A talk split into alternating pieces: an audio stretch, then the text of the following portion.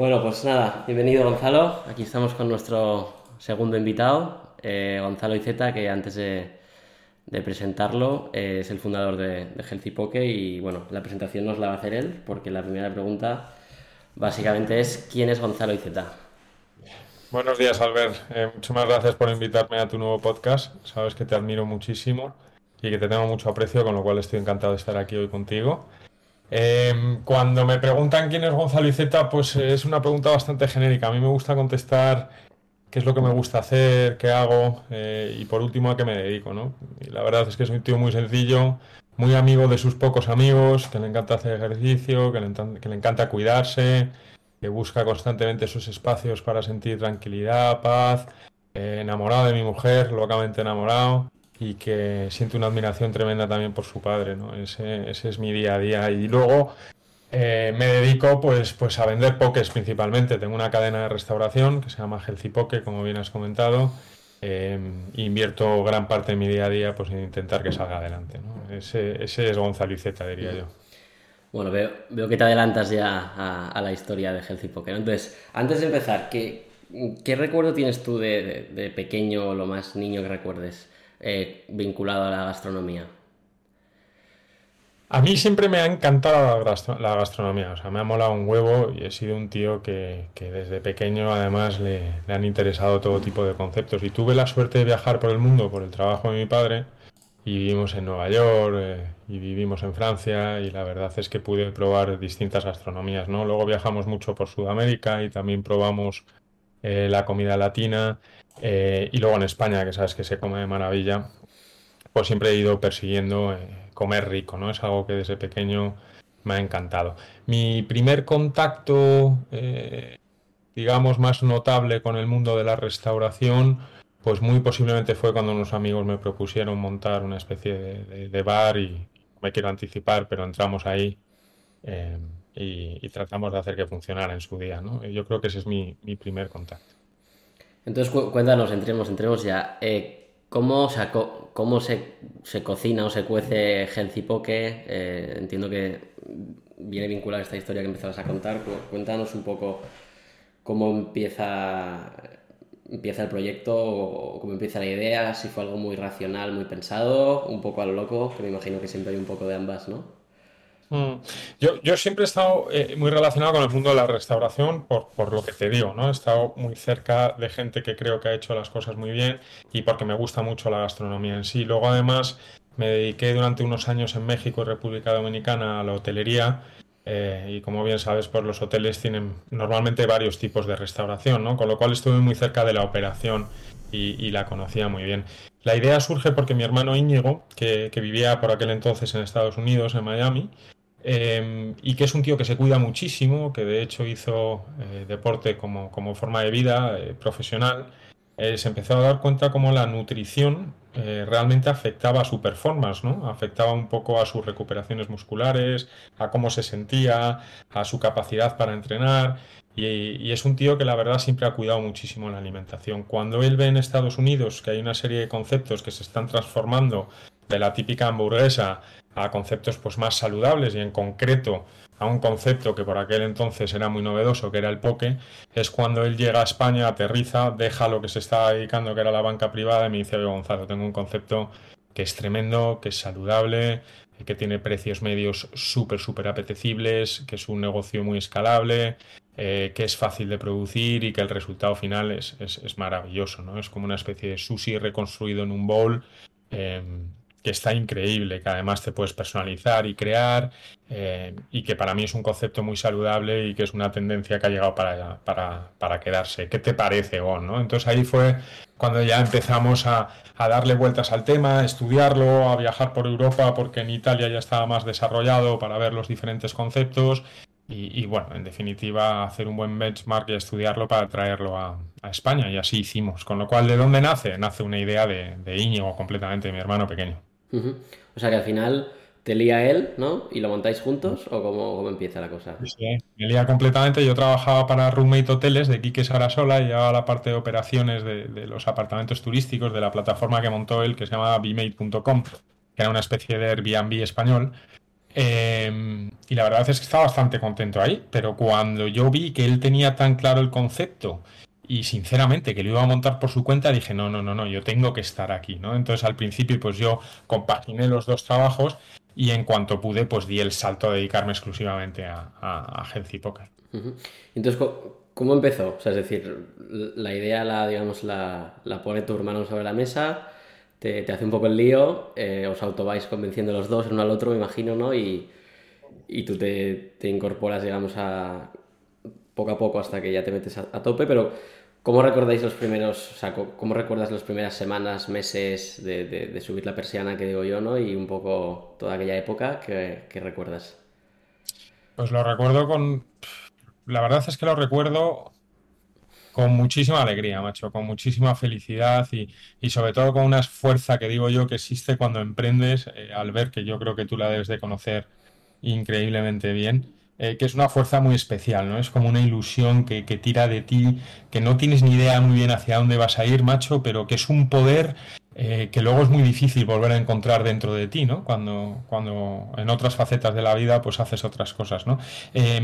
Y, lo recuerdo pues con mucha nostalgia, tío, porque nos metíamos en un proyecto que no sabíamos muy bien cómo iba a acabar, en una categoría de producto que en España prácticamente no era para nada conocida y con muy poco capital, ¿no? Entonces, ¿cómo arranca el proyecto? Pues con lo que era una antigua portería en la calle Toledo, en Madrid, muy cerca de la Plaza Mayor, que reconvertimos en una barra eh, y en, unas mesas eh, altas eh, con muy poquito sitting eh, para montar nuestro primer restaurante de, de, poke, ¿no? Y, la verdad es que fueron semanas maravillosas, porque, porque todo lo que hacías veías que tenía un impacto muy rápido en, lo que era tu idea de negocio y porque veías que poquito a poco pues iba materializando lo que para nosotros en ese momento era un auténtico sueño, ¿no? Con lo cual yo lo recuerdo con muchísima satisfacción y alegría, al ver, no, no, lo recuerdo mal.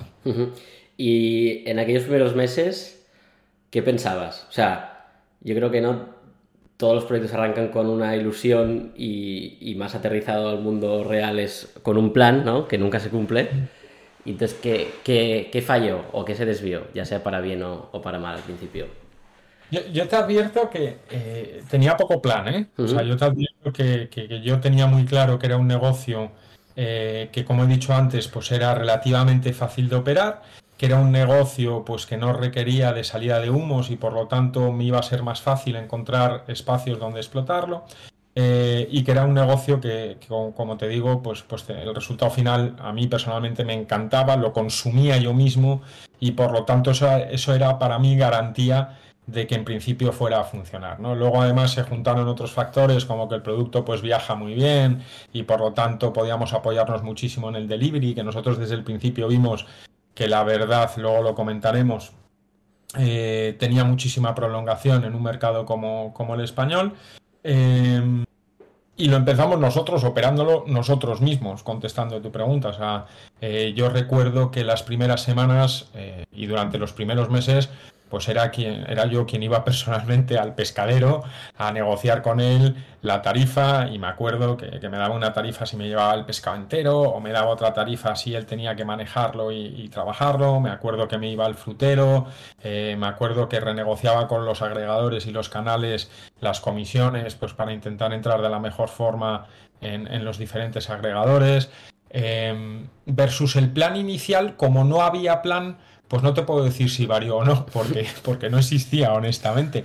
Pero lo que sí que es cierto es que todo lo que te he comentado anteriormente eh, me hizo pensar que era un negocio que podía crecer muy rápido. Y ahí estuvo mi obsesión desde el principio, ¿no? En, ser un negocio que pudiera replicar y escalar con, con muchísima facilidad y que pudiera tener rápido pues una notoriedad, ¿no? una notoriedad de marca y tener mucha presencia en los canales de delivery, estar bien situado en las diferentes ciudades o mercados españoles eh, y llegar al mayor número de clientes, que esa era mi obsesión, ¿no? ¿Cómo monto algo que, sabiendo que está rico pueda llegar a un huevo de gente, ¿no? Eh, y ese fue el plan, tío, y ahí tiré como loco.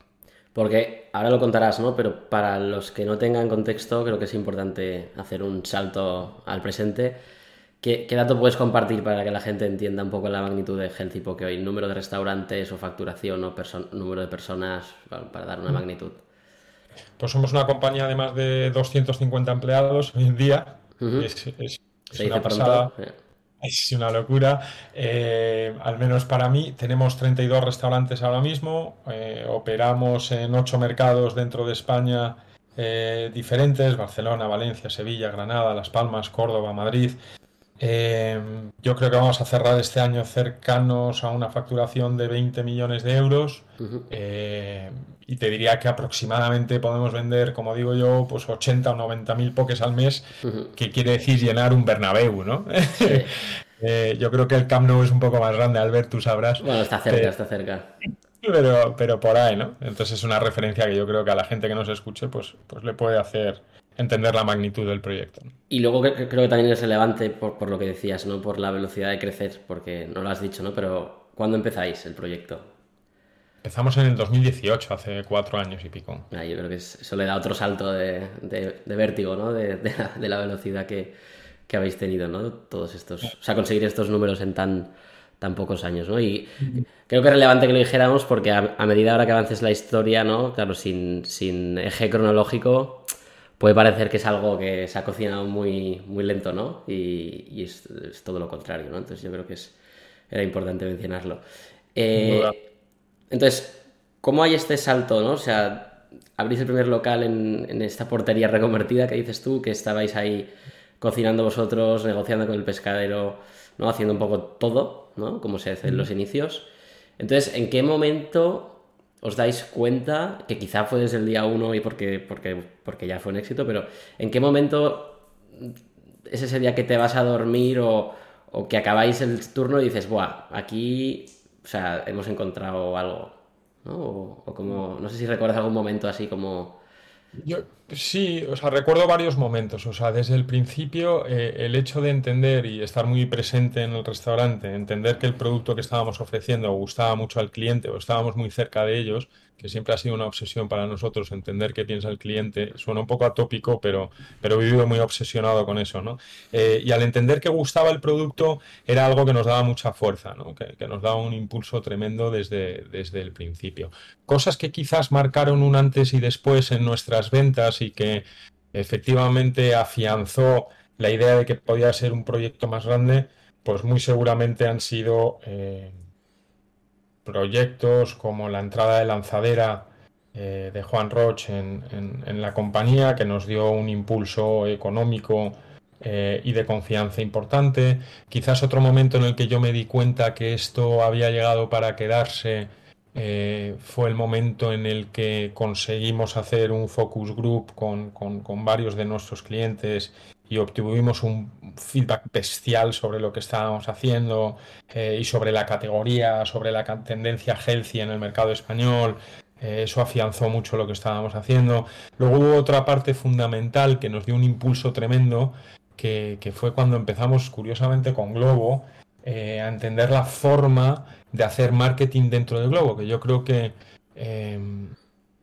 fuimos de los primeros en, arriesgar, en arriesgarse bastante pues en, luchar por un posicionamiento dentro del globo, en entender el algoritmo, en hacer eh, bubbles, en, apostar por las keywords. Bueno, en definitiva, para, para el que no lo comprenda al 100%, nosotros estudiamos muy bien cómo hacer marketing dentro de la plataforma de Globo y eso, al ver, tiró un huevo pero un huevo desde el principio, ¿no? Entonces, cuando yo me di cuenta que metía un euro, pero me llevaba 13 de vuelta y que era un revulsivo completo, que había un boost tremendo cada vez que hacía marketing y que la categoría, al ser tan novedosa, suponía, eh, la verdad, para la gente, eh, pues muchas ganas de probarlo, eh, dije, ostras, aquí, aquí, aquí hay un hueco tremendo para generar volumen, ¿no? Para llegar a mucha gente. Y ahí dije, tengo que seguir apostando por esto y tengo que crecer y escalar el negocio. ¿no? Entonces han sido eh, varias cosas que me han hecho pensar pues, que era un negocio que podía escalar.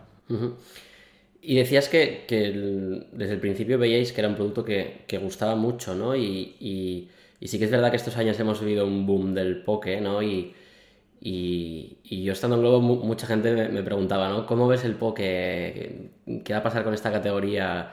Eh, está muy competida, pero esto va a durar, ¿no? Entonces, yo siempre ponía el ejemplo, digo, mm, la categoría no lo sé, digo, pero hay unos tíos que no paran de crecer, ¿no? Entonces, ¿qué crees que, que habéis hecho bien en el sentido de, producto, ¿no? Obviamente la, receta secreta de la Coca-Cola no, la tiene nadie, ¿no? Pero ¿qué crees que tiene un buen poke o, qué crees que ofrecéis diferencial a, vuestro cliente que os haya permitido encajar allá donde vayáis?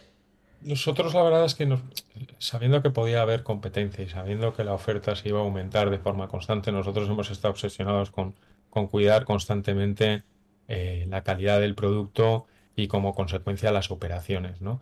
Eh, para nosotros conocer y estar cerca de nuestro proveedor es fundamental para poder maximizar lo que obtenemos de él eh, y ofrecer siempre la mejor calidad posible, pues ha sido una obsesión. Y luego todo lo que tiene que ver con operaciones en cuanto a los procedimientos de manipulación de los alimentos, para nosotros también ha sido básico, ¿no? Nosotros tenemos una forma, por ejemplo, de hacer arroz de sushi que es muy peculiar, efectivamente no es la receta de la Coca-Cola, eh, pero es una forma pues, que hemos estudiado mucho eh, cómo hacerla, que tiene unos componentes muy específicos y que escalarla a treinta y pico establecimientos para asegurarnos eh, que todo el mundo lo hace igual, pues no ha sido tarea fácil. ¿no? Entonces, contestando tu pregunta, yo creo que el valor diferencial sobre cualquier otro tipo de poke es que hemos vivido muy obsesionados con que la calidad fuera buena y que siempre se hiciera de la misma manera para que el resultado final de cara al cliente fuera siempre lo más parecido posible.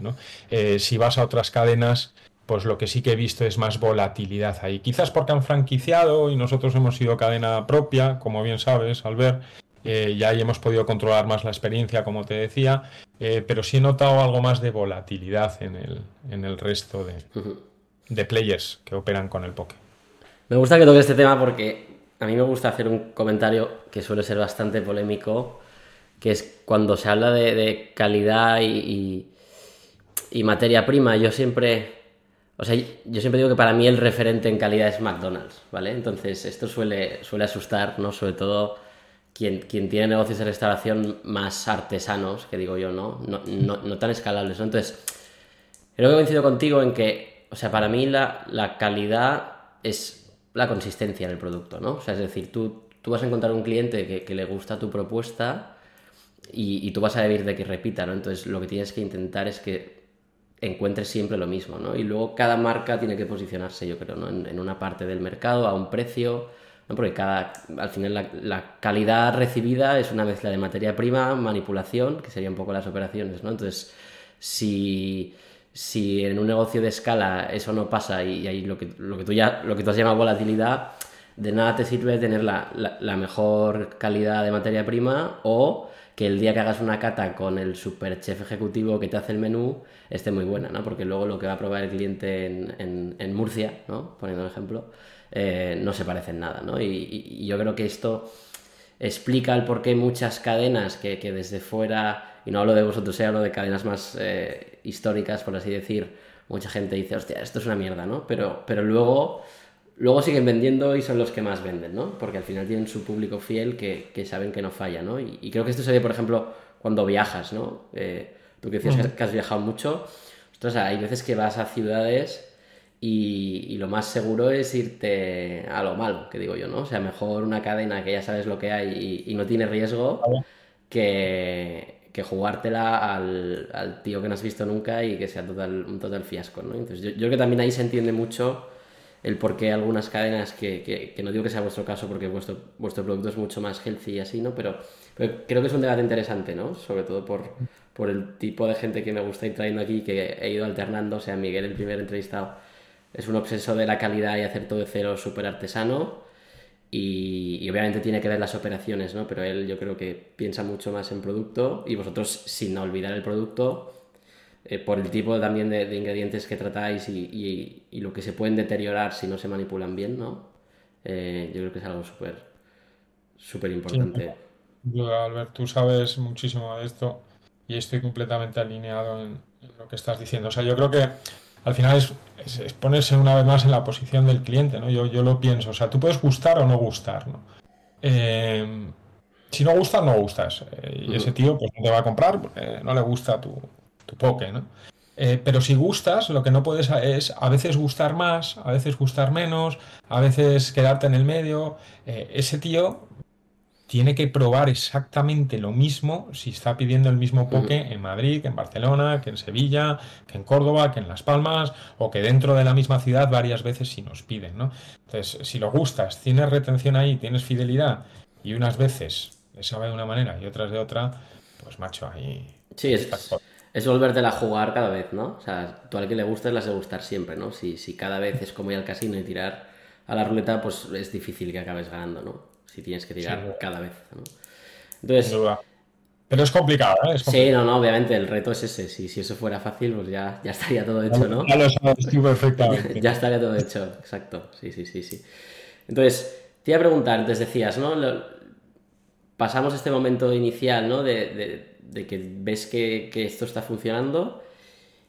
¿Y cómo escala el negocio? O sea, ¿cómo saltáis de, O sea, decías que pasabais por lanzadera, pero, pero a nivel mm. un poco pasito a pasito, ¿cómo pasamos del primer local a los siguientes? ¿Qué, historias hay ahí un poco que crees que son relevantes o que se puede aprender de ello?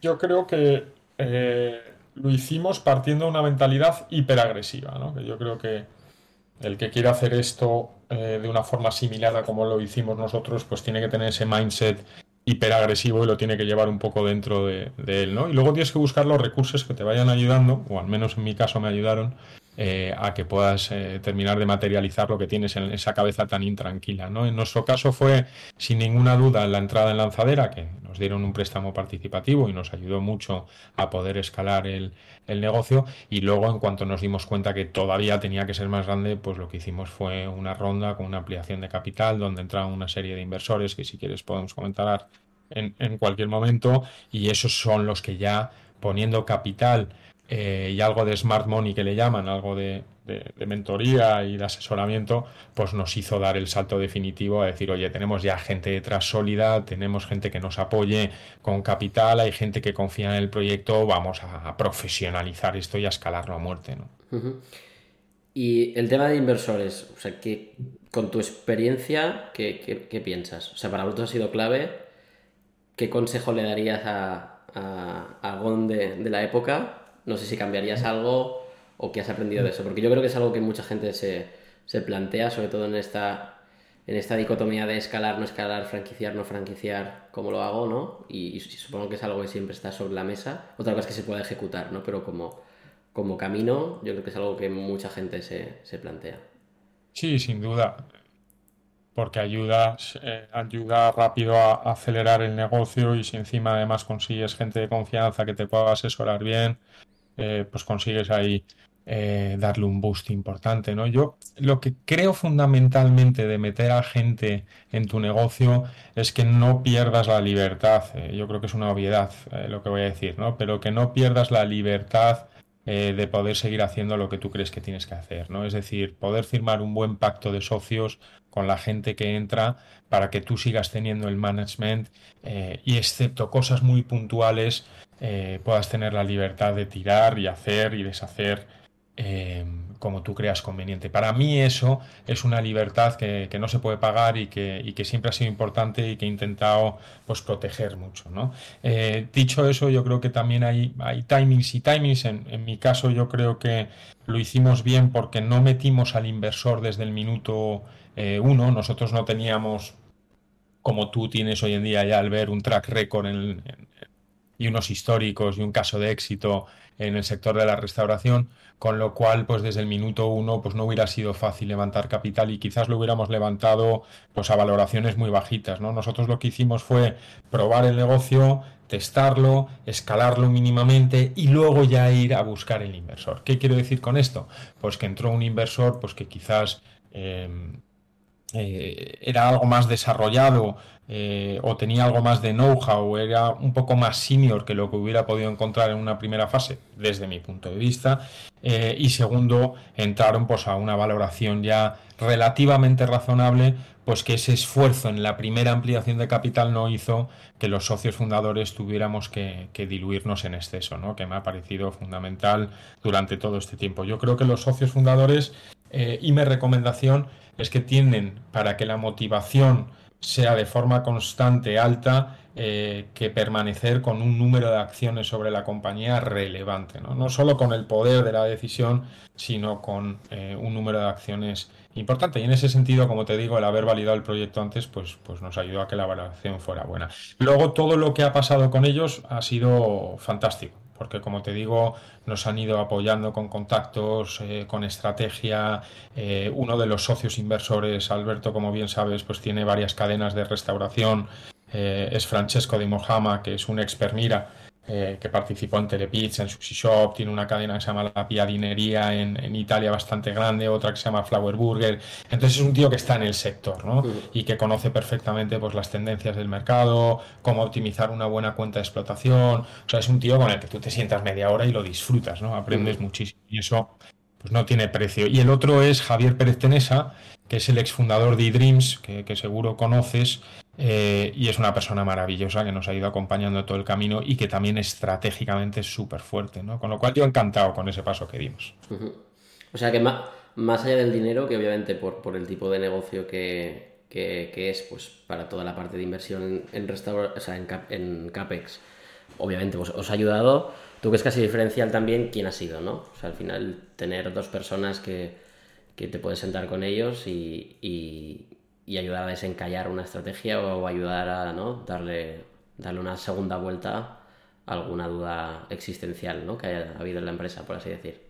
Sin ninguna duda. O sea, si no, al final levantar capital, eh, si el proyecto es bueno, la idea es buena y la gente que está detrás del proyecto, Alberto, tú lo sabes perfectamente, quizás hasta mejor que yo, eh, es buena, eh, levantar capital, me atrevería a decir, y oye, a lo mejor es que he tenido yo muy buena suerte, Alberto, no lo sé, pero pero, pero no es tan tedioso, no es tan difícil. Es mucho más difícil tener un buen producto, tener un buen proyecto, tener un buen business plan y tener buena gente que, que, esté detrás del proyecto. Y levantar el capital es una consecuencia de todo eso. Entonces, si levanta, quiero decir con eso que no es fácil, pero tampoco es terriblemente complejo. Si tú levantas un capital que solo es capital, creo que hay muchas opciones de poder hacerlo. Sin embargo, si consigues levantar un capital que además te ayuda en el día a día, te respalda, te hace sentir seguro, te da una base eh, sobre lo que estás haciendo, pues entonces ahí está el capital que de verdad, de verdad, de verdad tiene valor, ¿no? Más allá de que me pague el azulejo de las tiendas, ¿no?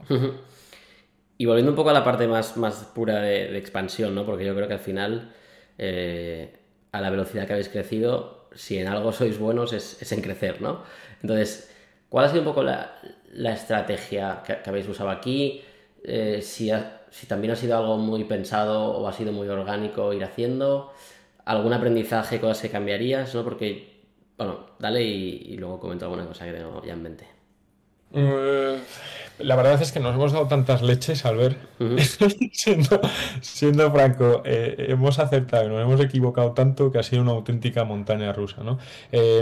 Como te decía al principio de la conversación, la actitud en todo momento ha sido muy agresiva empresarialmente hablando, ¿no? Entonces hemos ido a intentar cubrir un hueco que sabíamos que había en el mercado y a intentar consolidarlo pues, pues lo antes posible, ¿no? Había una categoría que como sabes es el poke, eh, que teníamos que ir a por ella y estábamos convencidos de que aún con un margen de error eh, pequeño eh, deberíamos de ser muy agresivos, ¿no? El negocio escala con la entrada de estos inversores que te comento y empezamos a pensar, eh, ya estábamos bastante consolidados dentro de Madrid, empezamos a pensar en abrir otros, otros mercados. ¿no? La, la entrada de lanzadera nos ayudó muchísimo para poder abrir en, en, Valencia. Eh, luego apostamos eh, por Barcelona, que lo hicimos con, con, Globo cuando todavía estabas tú ahí dentro, y lo hicimos con una Dark Kitchen que luego ha, ha cambiado, ha cambiado a ser un local físico y después de Barcelona cerramos un gran acuerdo que yo creo que también nos ayudó muchísimo para, para crecer rápido con la cadena de gimnasios GoFit, ¿no? que del tirón pues nos dio seis o siete centros repartidos entre Sevilla, Córdoba, Granada, Las Palmas, eh, etcétera, ¿no? Con lo cual eso sí fue un buen bus y un, y un buen acelerador. Eh, lo hemos hecho eh, poquito a poco. En un inicio el las, primeras tiendas las hacíamos nosotros y luego yo te diría que a partir de la tienda, por dar una referencia, ¿eh?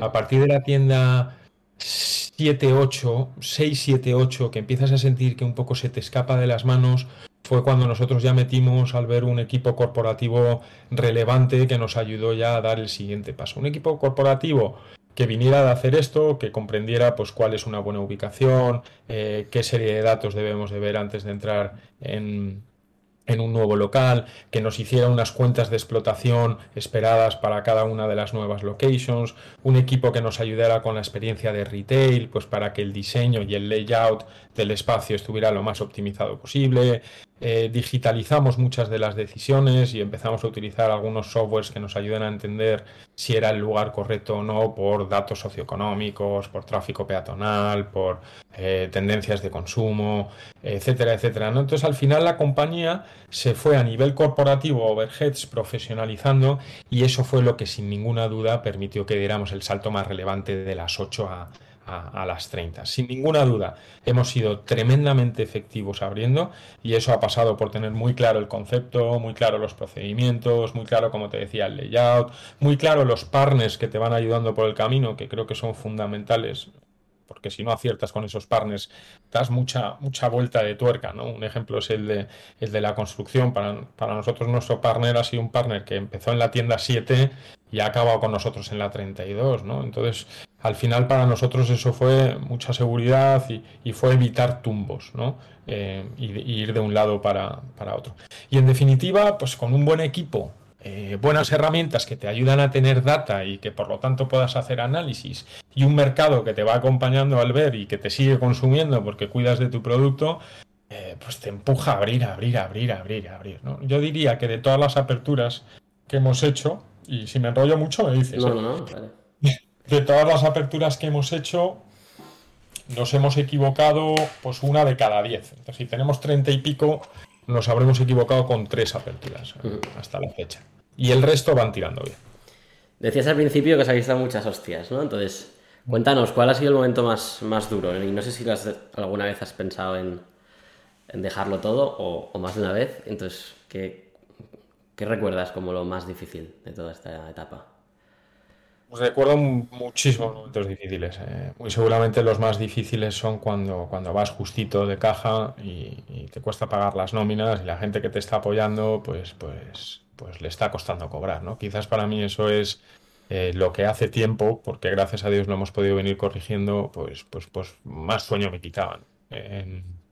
eso, eso fue una de las cosas que, peor me, eh, me, lo hizo pasar. Luego un poco la incertidumbre y durante un tiempo, sobre todo en mi primera etapa emprendedora, pues también me castigó bastante al ver el, no saber qué iba a pasar, el, el, que hubiera muchísimas cosas que no estuvieran en mi control, ¿no? Que, no, que yo no pudiera dominar eh, pues, pues la verdad es que me genera muchísimo estrés y muchísima ansiedad y me hizo pasarlo fatal. Eh, otros momentos bastante malos, pues yo creo que para todo el sector, sobre todo al principio, que luego a nosotros nos fue muy bien, pues sin ninguna duda, pues fue la pandemia, ¿no? La incertidumbre alrededor de, todo lo que estaba sucediendo. Eh, y poquito más, poquito más. he pensado alguna vez en dejar todo esto eh, yo creo que te mentiría si te digo que, no. Sí, en numerosas ocasiones he podido pensar si estaba en el sitio adecuado, en el momento adecuado y si podía seguir, sumando valor al proyecto.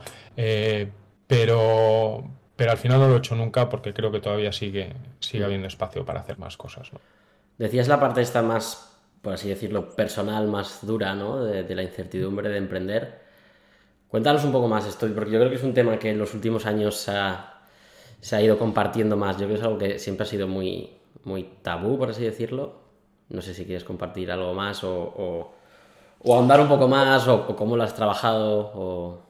Sí, bueno, yo sin ninguna duda he necesitado, lo digo abiertamente, ayuda de profesionales eh, que me han ayudado un poco a conducirme, ¿no? Yo siempre digo que cada dos semanas yo me, yo me salgo del carril, ¿no? Eh, y es que la vida emprendedora pues, es, compleja, eh, tiene muchos altibajos, eh, muchas situaciones que no esperas, de forma constante tienes que estar sobreponiéndote a todo lo que te viene y yo creo que pues, una ayuda externa, en este caso para mí, de, un psicólogo que me ayudó un poco a volver a meterme en la carretera y al final entender al ver qué es lo que realmente es importante esta vida y qué no y hasta dónde podemos llegar y el resto a la mierda, como digo yo, creo que me hizo pisar terreno de una forma mucho, mucho más sólida. ¿no? La incertidumbre y en concreto lo que comentabas, pues era algo que yo pues no gestionaba nada bien, ¿no? Y me generaba estrés, me generaba ansiedad, eh, tenía muchísimos pensamientos alrededor de ello, eh, tenía insomnio, bueno, me producía una serie de sensaciones que yo sabía que no quería para mí y que en ningún caso justificaba que un trabajo, porque no deja de ser un trabajo, pues produjera esas sensaciones en mí. Con lo cual me puse manos a la obra para ver cómo conseguir eh, que esas sensaciones no se produjeran o, reprodujeran de forma constante, sino que fueran cosas, eh, digamos, eh, que formaran una parte mínima, mínima de mi, de mi día a día. Súper interesante. Yo creo que es algo que, falta, falta compartir y hablar y te agradezco que, que lo hayas hecho, la verdad.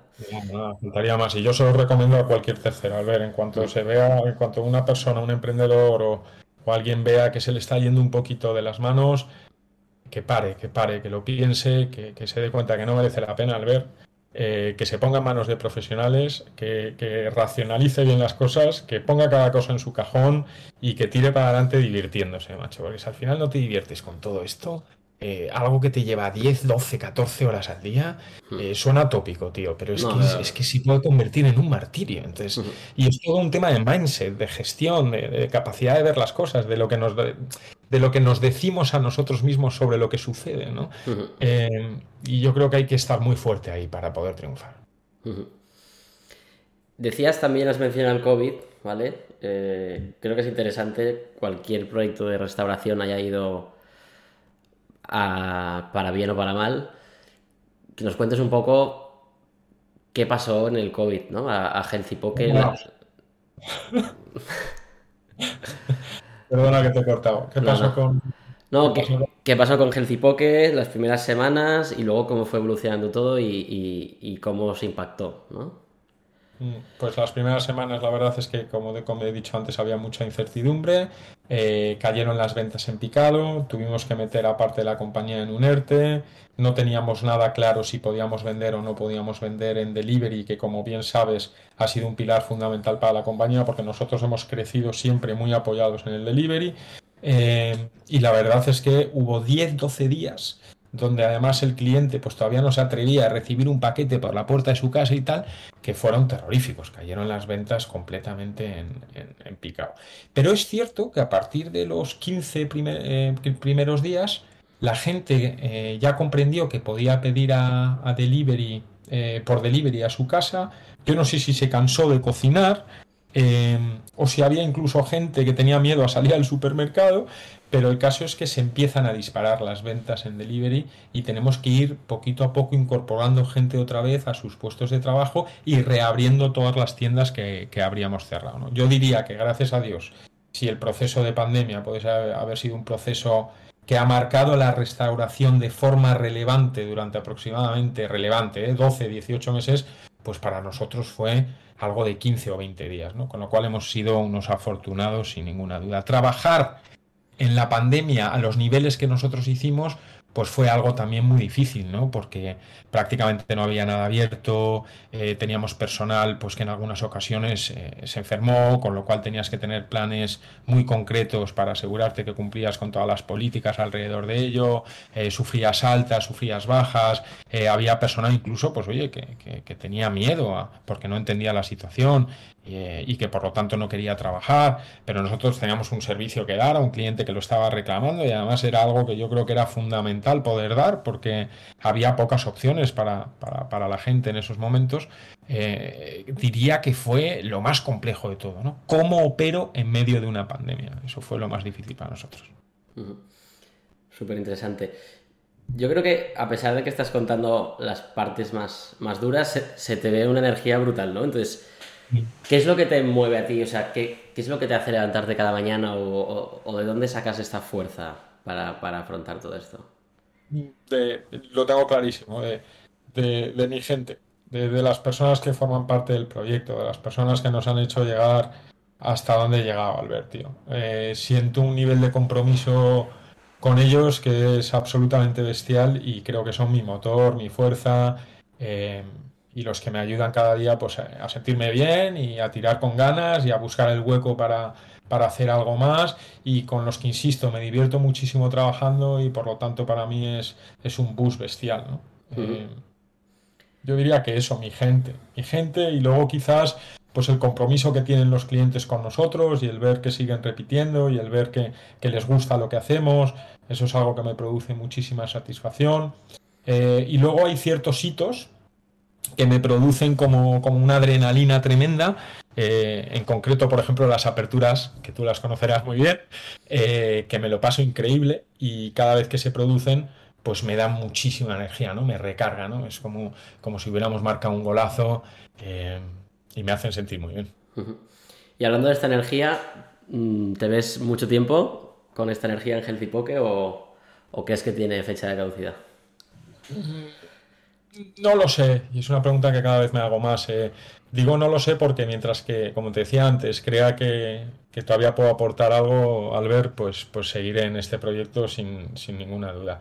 Eh, pero sí es cierto que soy una persona bastante cíclica, eh, al menos en mi carrera profesional, y cada X tiempo me gusta investigar y probar, y probar proyectos diferentes y meterme en diferentes industrias y, y, no lo sé, no, me imagino quizás haciendo esto toda la vida, eh, pero sí cumpliendo con, mi gente y, con nuestros clientes, al menos hasta, hasta que ya no pueda aportar más valor.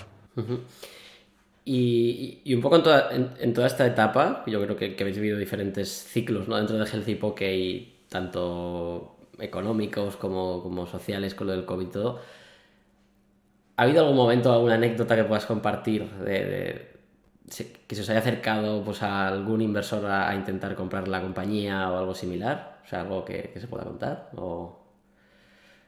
Eh, eh, sí, hombre, no sé si no sé si, si, los nombres en concreto, Albert, porque son no, no hace falta, es simplemente son, son, procesos que a lo mejor pues, pues algunos eh, siguen abiertos, ¿no? O, podrían suceder en algún momento de, la compañía, pero sí, indudablemente a medida que te vas haciendo grande, para cualquiera que nos escuche, y a medida que vas teniendo un poquito de notoriedad, ¿no? Y, que la marca pues adquiere eh, un poquito de, chicha, de, reconocimiento y empiezas a estar eh, en la prensa y sales en, en Alimarket, en marcas de restauración, en Restauración News, en, revistas, eh, etcétera, pues, pues la gente se te va acercando, ¿no? nosotros hemos visto que se nos ha acercado pues desde algún fondo eh, pequeñito hasta algún industrial, algún otro operador eh, interesado un poquito en, la categoría y en lo que estábamos haciendo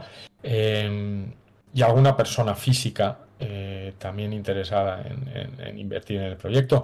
Luego hemos tenido la gran suerte de contar con vuestra ayuda desde, desde Globo Ventures con un préstamo participativo eh, que yo creo que, la verdad para nosotros fue pues, bastante chulo, sobre todo porque estabas tú ahí dentro al ver y nos ayudaste muchísimo, eh, pero, pero fue chulo porque, porque joder, que una compañía como Globo cuente contigo pues, pues para apoyarte, para hacerte mentoring, para, para darte un préstamo participativo, que luego no sabes si al final se acabará convirtiendo o no, ¿no? pero que de algún modo apueste por, por acelerar una compañía como la nuestra, pues, pues es un impulso adicional más, ¿no? Entonces sí, de alguna manera u otra, en una modalidad u otra, pues han acercado varios players a nosotros. Y dando un salto hacia atrás, si, volvieras a empezar hoy, ¿qué, harías diferente o, qué le dirías a, al GON que empieza, ¿no? Con lo que sabes hoy tengas mucha paciencia, que no esperes que el día va a ser perfecto, eh, que no te hagas el tonto cuando te caiga mierda, perdona por la expresión, eh, sin ninguna duda, ¿no? En, el ámbito personal, ¿no? que, te hagas fuerte ahí, como comentaba antes, y que aguantes carros y carretas. Y quizás más en el profesional, em, yo creo que cometí dos errores desde el principio que no volvería a cometer si monto otro negocio. El, primero es que eh, la base financiera no fue muy sólida eh, desde el principio y yo creo que cualquiera que monte un negocio tiene que tener eh, una idea de negocio que esté plasmada en unos números, eh, que tenga un business plan, que tenga unos márgenes de rentabilidad por los que luchar y, tener un objetivo claro, que tenga ordenado el resultado de las cuentas de explotación mensuales que tenga su negocio, que conozca cómo optimizar las diferentes partidas, o sea, todo eso para mí se hizo de una forma muy desordenada al principio en nuestro proyecto. Luego, pues, lógicamente, porque no te queda de otra, lo corregimos y de hecho ahora ha sido uno de los pilares donde más fuertes somos, ¿no? Pero yo crecería con una base financiera mucho más sólida de la que tuve en, un principio, ¿no? Al menos para los KPIs principales. Y luego otra cosa, lo que yo en su momento no le di mucha importancia y que luego sí hemos trabajado, eh, yo diría que, que muy fuerte es la marca. Eh, al ver, nosotros la marca, pues, pues oye, crecimos como pudimos eh, y no pudimos trabajarla lo suficientemente bien y luego nos hemos dado cuenta de que, era algo fundamental.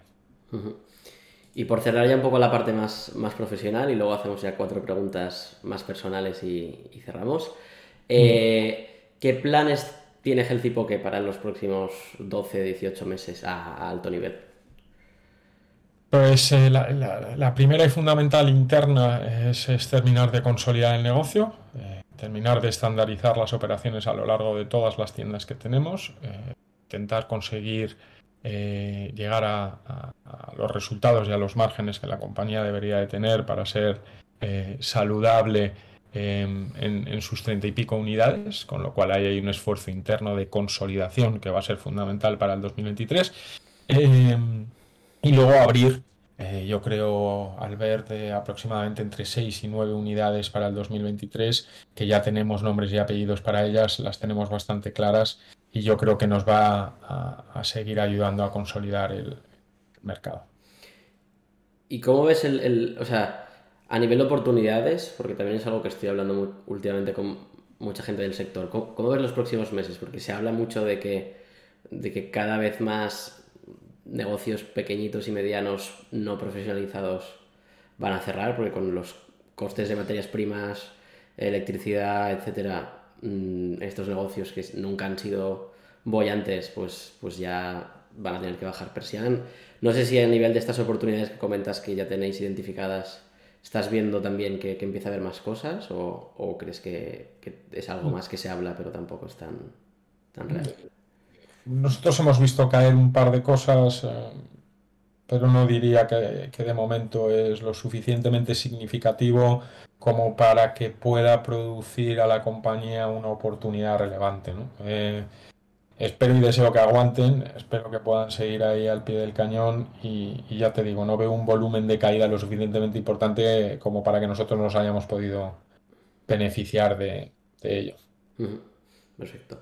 Venga, pues cerramos ya con cuatro preguntas rápidas, un poco más, más personales. Eh, ¿Un vino favorito? Un vino favorito. Eh, no soy un gran bebedor, pero quizás eh, Emilio Moro. Es un vino tinto. Creo que no sé si es de Valladolid o de dónde es, pero quizás creo que fue el primer vino que probé al ver y me sentó tan, me sentó tan bien que guardo un gran recuerdo. ¿Restaurante favorito? Eh, pues eh, japonés sin ninguna duda y quizás pues algún japo, muy japo, muy japo. Eh, Miki en Madrid, detrás de Príncipe Vergara, quizás sea uno de esos japos que todavía creo que aguantan la esencia japo y no te ponen salsa de chipotle. y el pescado sabe a pescado y el arroz está bien cocinado. Ese quizás sea mi restaurante preferido. Este me lo apunto y cuando vaya a Madrid me llevas. Miki. sí, sí, seguro. ¿Alguien a quien admires? Pues a mi padre, Alberto, a mi padre. Creo que a mi padre lo, admiro muchísimo personal y profesionalmente y es una guía para mí. Eh, quizás no pueda ser una referencia para la gente que nos escucha, eh, pero es que es la persona que admiro. Eh. Más allá de eso, ¿quién te podría decir? No, no, no tengo un referente, no tengo un referente muy claro, la verdad. admiro a la gente que por lo general tira con todo, ¿no? Y es, y es muy insistente y, es, es sólida, es constante. Eh, un ejemplo de eso para mí en el mundo del deporte, pues a lo mejor pues puede ser Rafa Nadal o puede ser Fernando Alonso. Eh, a lo mejor eso son algunas referencias para mí, pero por su personalidad más que nada. Vale, ya por último y cerramos. Eh, ¿A quién deberíamos entrevistar en el próximo capítulo y, por qué? Y te vamos a pedir que nos lo presentes también. O sea que... Pues no sé si te puedes entrevistar a ti mismo. A mí me encantaría, me encantaría escuchar la, la entrevista y tu historia. Y si no, te la hago yo, ¿eh? Venga. Te la hago la entrevista porque yo creo que tienes mucho que contar al sector y, y creo que estás haciendo cosas muy chulas y que vienes a hacer cosas chulas y a mí personalmente me encantaría escucharlo y creo que es de gran valor. Y si no pudiera ser tú, eh, que insisto, yo te la haría encantado, eh, gente del sector que creo que merece la pena ver por cómo están haciendo las cosas son, por ejemplo, los de Malbón.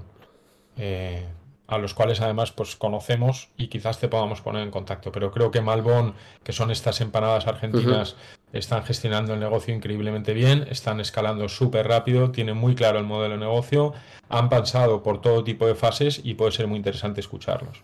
Perfecto, pues queda pendiente la, la intro y te cojo también el guante y en unas semanas si quieres pero yo te la hago rápido, rápido. ¿eh?